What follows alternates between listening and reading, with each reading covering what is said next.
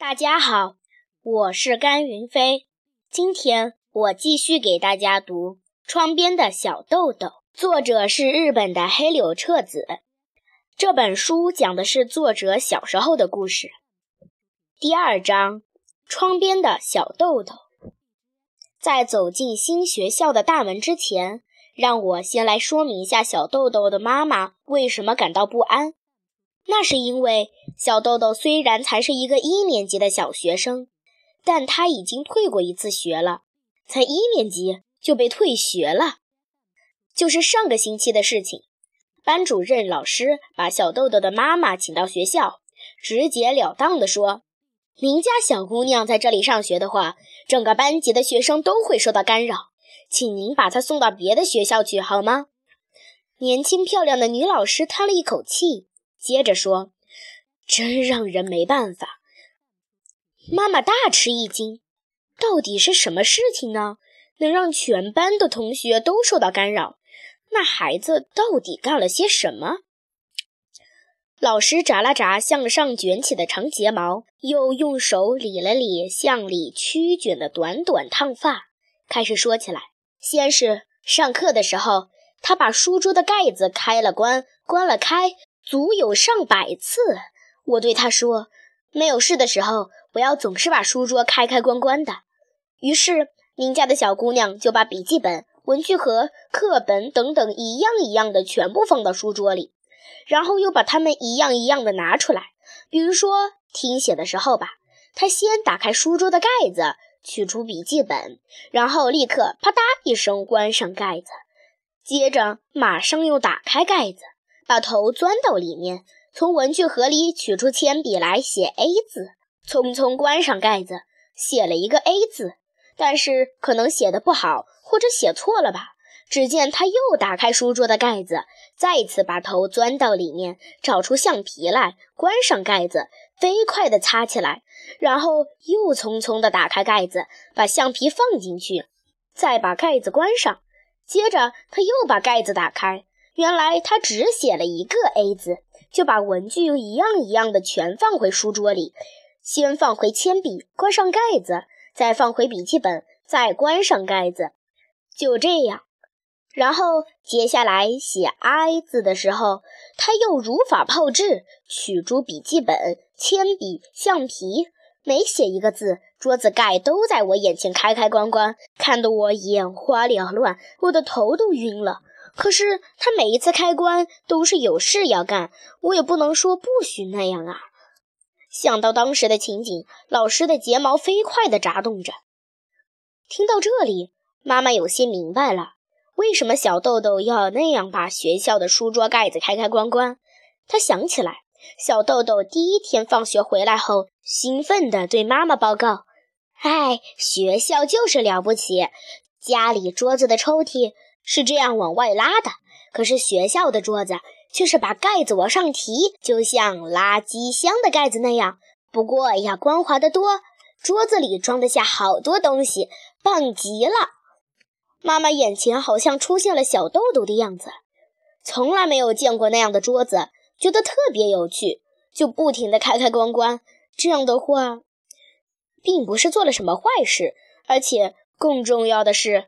等他对桌子渐渐的习惯了，就不会再那样不停的开来关去了。妈妈这样想着，对老师说：“我一定让他好好注意这一点。”可是老师略微提高了一下声音说：“如果仅仅是这样的话，还没什么。”妈妈的身体向后缩了一下，老师把身体稍微向前探了一探，说：“好不容易等他不再把桌子弄出声音来，这一次。”他在上课的时候却站在那里，就一直这样站着。妈妈又吃了一惊，问道：“您说站着是站在哪里呢？”老师有些生气地说：“站在教室的窗子旁边。”妈妈还是弄不明白，接着问道：“站在窗子旁边，他在干什么呢？”老师的声音像是喊出来的，他是为了和宣传一人打招呼。把老师的话概括一下。大致是这么回事。第一个小时里，小豆豆不停地把桌子弄得啪嗒啪嗒响。这之后，他就离开桌子，站到窗边往外看。老师想，能够不出声音已经很好了，愿意站在那里就站着吧。哪知道小豆豆突然朝外面大声叫道：“宣传艺人！”原来这间教室的窗子对小豆豆来说非常幸运，而对老师来说却很不幸。窗子在一楼，而且正对着大路，和大路的分界只是一排排矮矮的绿色灌木篱笆，所以小豆豆可以轻而易举地和路上的行人说话。就这样，过路的宣传艺人们听到招呼，就来到了教室跟前。小豆豆高兴地对教室里的同学们叫道：“他们来了！”正在上课的小学生们呼啦一下全部向窗子拥去，嘴里都大叫着“宣传艺人”。接着，小豆豆对艺人们恳求道：“哎，给我们表演一个吧！”艺人们经过学校的时候，本来是把乐器声都停了下来，可是难得小学生们这么恳求，他们就又开始了盛大的演出。顿时，弹簧管呀、尺啊、鼓啊，还有三弦什么的，一起响了起来。这时候，老师怎么办呢？除了一个人站在讲台上等着演奏告一段落之外，实在没有别的办法了。老师只能安慰自己，忍耐一下吧，只要等一支曲子演奏完就好。总算一曲终了，艺人们走远了，小学生们纷纷回到座位上。可是令人吃惊的是，小豆豆仍然站在窗边不动。老师问：“为什么还要站在那里呢？”小豆豆非常认真地回答：“要是再有别的宣传艺人过来，不跟他们打招呼可不行啊！而且刚才的艺人们又回来的话，我不在怎么行呢？”这下子您知道他为什么没法上课了吧？说着说着，老师有点激动起来。妈妈也觉得，的确这样的话。很让老师为难啊！这时候，老师又把声音提高了一点儿说：“还有……”妈妈不禁又惊讶又羞愧，向老师问道：“还有别的？”老师立刻接着说：“如果说还有这样的事能够数得过来的话，就不必请您让他换一所学校了。”老师让自己平静一下，看着妈妈说道：“就是昨天的事，他还像原来那样。”站在窗子旁边，我以为他还在等宣传艺人，就开始照常上课。突然，他大声叫道：“你在做什么？”好像是在谁询问什么。从我站着的地方看不到他说话的对象，我正想着会是谁呢。这时候，他又大声问：“哎，你在做什么呢？”这一次，他不是对着大路，而是朝着上面说话。我不觉留意起来，想。能不能听到对方的回答呢？一边仔细听，但是对方没有回答。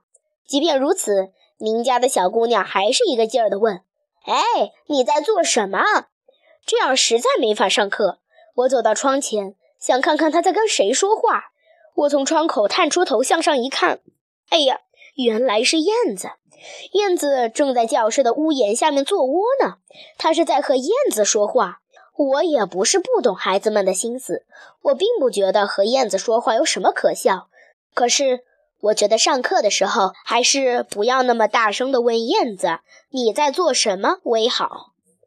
还没等妈妈开口道歉，老师接着说：“还有这么一件事，第一次上美术课的时候，我说请大家画一面国旗。”别的孩子都在绘图纸上画了太阳旗，可您家的小姑娘却开始画军舰旗，就像朝日新闻上的那样。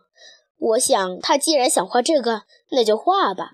可是，他突然开始在旗的周围画上了好多穗子，那穗子就是在青年团之类的旗子上缀着的那种。即便这样，我想也罢了。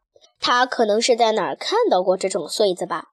可就在一转眼的功夫。他把黄色的穗子一直画到了书桌上。本来绘图纸上画了旗子就差不多满了，没有什么地方来画穗子了。可他还用黄色的蜡笔痴痴地往上画穗子，穗子漫过了绘图纸。把纸拿开以后，桌子上便留下了深深的黄色锯齿痕，无论怎么擦都弄不掉。还好，锯齿痕只在三个方向有。妈妈的身体向后缩去，急急地问道：“只只有三个方向？”老师看上去已经有点疲惫了，但还是很亲切地说：“左边画的是旗杆，所以旗子留下来的锯齿痕只在三个方向有。”妈妈稍微松了口气，说：“啊，嗯，那么说只有三个方向了。”老师用非常缓慢的语气，一个字一个字地说：“但是旗杆的一端还是跃出了绘图纸，留在了桌面上。”接着，老师站了起来，很冷淡地结束道：“而且不仅我一个人感到麻烦，隔壁一年级的班主任老师也觉得很受干扰。”妈妈不得不下决心了。确实，这样的话太影响别的学生了。看来我只能再找一所小学，把小豆豆转过去了。再想办法找到一所能够理解这个孩子的性格的学校，能够教会他和大家一起学习就好了。就这样，妈妈开始四处奔波，寻找新的学校。这次要去的新学校，就是妈妈刚找到的。妈妈没有告诉小豆豆这次退学的事情。因为即便和小豆豆说了，他恐怕也不会理解自己哪里做错了吧。而且，如果小豆豆因为退学这件事在心里留下了自卑的情节，那就不好了。等他长大以后，再找个机会告诉他吧。妈妈这样决定了，只对小豆豆说：“我们去一个新学校看看吧，听说那里很不错呢。”小豆豆稍微想了想，说：“去也行。”妈妈心想：这孩子现在想些什么呢？莫非他已经隐隐约约地感觉出自己已经退学了？但一转眼，小豆豆就扑到妈妈的怀里，问：“哎，新学校里也会有很棒的宣传艺人路过吗？”总之，就这样，小豆豆和妈妈向新学校走去。谢谢大家。